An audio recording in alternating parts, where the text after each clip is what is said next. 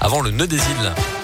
8h30 place à l'actu maintenant avec Colin Code. Bonjour Colin. Bonjour Mickaël, bonjour à tous. Et à la une ce matin, la réhabilitation du collège de Villars-les-Dombes repoussée.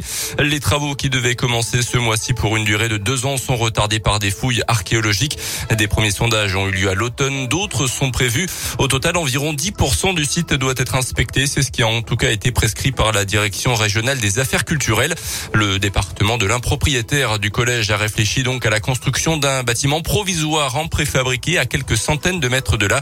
Explication de ce changement de cap avec Pierre Lurin, le vice-président du département délégué aux finances et aux bâtiments les travaux de réhabilitation se faisaient en site occupé, donc nécessairement de manière phasée et avec des sondages qui auraient été étalés tout au long de la phase de travaux. Ça pouvait nous conduire à une fin de travaux jusqu'à 2028 ou 2029, ce qui nous est paru assez vite inacceptable. Et donc, euh, assez vite, euh, on a étudié la solution euh, un peu nouvelle d'un collège provisoire, c'est-à-dire une délocalisation complète sur un, un qui a été proposé par la mairie de Villars et qui permet permet de pouvoir euh, envisager des travaux qui s'étaleront sur deux années, deux années et demie maximum. Une rencontre devrait avoir lieu prochainement avec la direction du collège pour évoquer le sujet.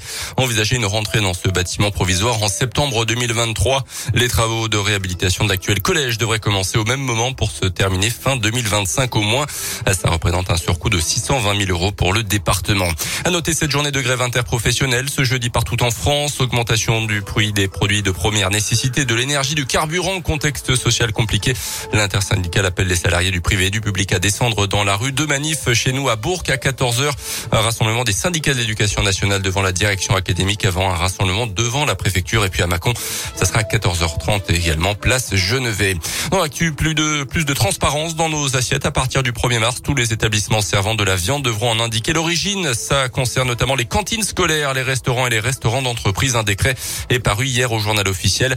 Obligation ne concernait que le bœuf. Depuis 2002, l'emballage devra obligatoirement préciser le pays d'élevage et le pays d'abattage. D'après le ministère de l'Agriculture, 50% des viandes consommées dans les cantines scolaires du pays sont actuellement importées. En basket, la Gielbourg enchaîne une troisième victoire consécutive, toute compétition confondue, en s'imposant hier soir à Equinox face à l'équipe slovène de Ljubljana en Eurocoupe 76 à 69. Et la Giel qui se relance donc complètement dans cette saison de Coupe d'Europe. On écoute la réaction de Laurent Loniam, l'entraîneur Bressan, au micro Radioscoop de Didier Berthet.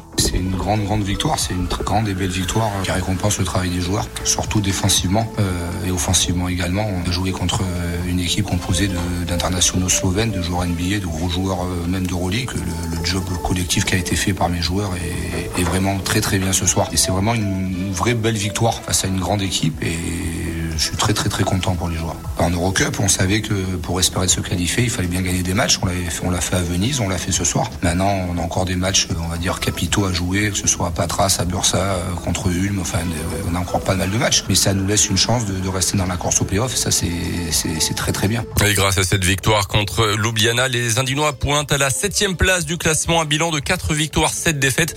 Et ce avant un déplacement à Patras la semaine prochaine. Avant ça, retour au championnat samedi soir à Dijon. Et puis les Bleus du hand qualifié de justesse hier soir pour les demi-finales de l'Euro en Hongrie. Victoire 30 à 29 contre les Danois qui étaient déjà qualifiés. Les Bleus champions olympiques l'été dernier joueront contre la Suède demain soir. Merci Colin Cotte. Le prochain scoop info.